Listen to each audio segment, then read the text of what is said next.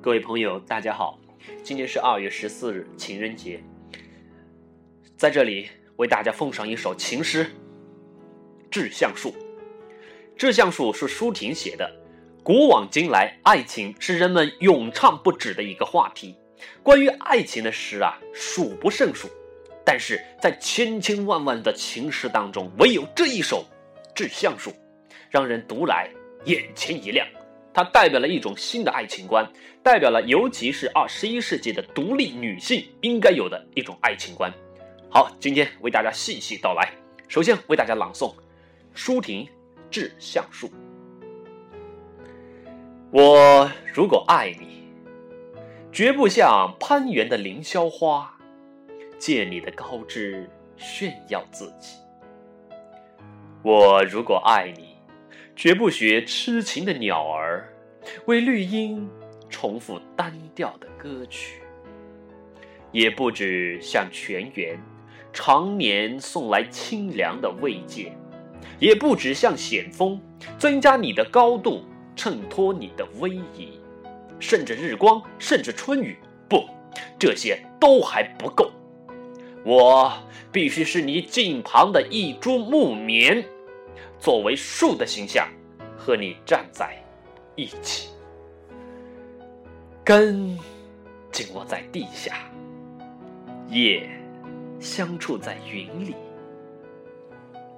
每一阵风过，我们都互相致意，但没有人，没有人能听懂我们的言语。你有你的铜枝铁干，像刀，像剑，也像戟；我有我红硕的花朵，像沉重的叹息，又像英勇的火炬。我们分担寒潮、风雷、霹雳，我们共享雾霭、流岚、红霓。仿佛永远分离，却又终身相依。这才是伟大的爱情，坚贞就在这里。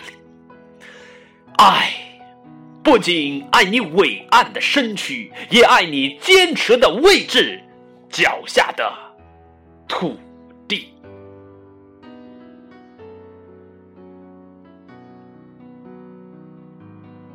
好，我们一起来看一首，看一下这首诗。舒婷，首先前面一段，舒婷讲的是传统以来女性和男性的关系，在农业社会也好，封建社会也好啊，还有工业时代也好，女性一直是作为一种依赖的力量，依附在男人身边。所以他举了几个例子：攀援的凌霄花，以往把男人比作树，而把女人比作这个藤蔓。藤呢是绕在这个树上的，就像这个凌霄花一样，然后借着这个树盘绕上去炫耀自己，或者说像这个鸟一样，整天为这个树在树上做窝，然后为它唱歌，为它献殷勤，重复单调的歌曲。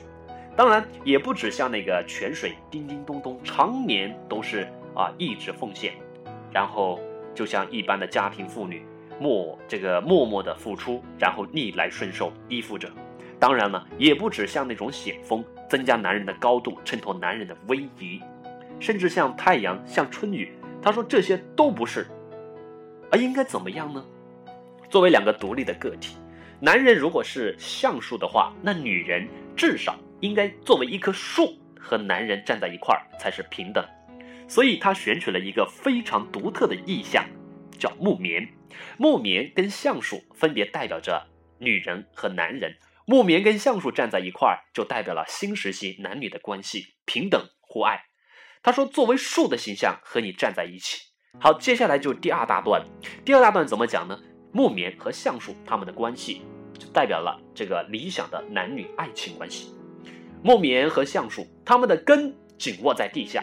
当然了，两棵树立在那，是吧？下面的根是相互的盘错在一起，叫紧握在地下。这个意象非常好。叶相触在云里。每一阵风过，我们都互相致意，但没有人听懂我们的言语。作为两个独立的个体的人呐，在社会上在相处的时候啊，要保持一个距离，要像树一样若即若离。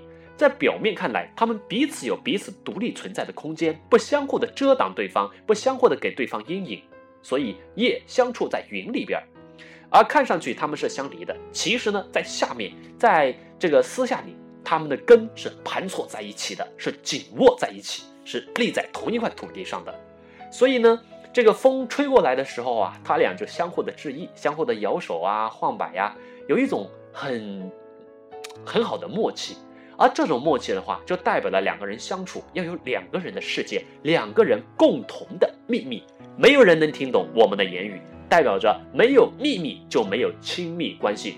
所以，不管跟孩子也好，跟男女朋友相处也好，如果有你们共同的一些代码言语，有你们共同的一些秘密，当你们在公开场合当着别人讲出来的时候，只有你们两个人能够心有灵犀一点通，相互的会意而笑，而别人是摸不着头脑。那你们的关系会越来越密切。好的，接下来就继续描写，把目光放到了这一个橡树的身上。他说：“作为橡树，你有你的铜枝铁干，像刀像剑也像戟。”这是展现一个男人刚强、阳光、阳刚的一面啊，非常坚强，像刀像剑也像戟，体现出一种坚硬刚强。好，作为女性也不自卑，女性有女性的阴柔之美啊，女性有女性所具备的一些天性。这些天性在新的时期也是非常非常重要的，靠的这些天性能够让世界变得更美好，所以他才说木棉。他说木棉有红硕的花朵，像沉重的叹息，又像英勇的火炬，代表了一种热烈、奔放、自信。两棵树立在那，当然会一起经历风霜雨雪了。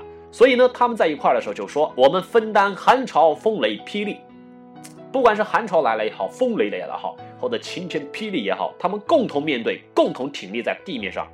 当然了，两个人忍受了这个经历了磨难，忍受了痛苦，当然也会一起经历甜美嘛。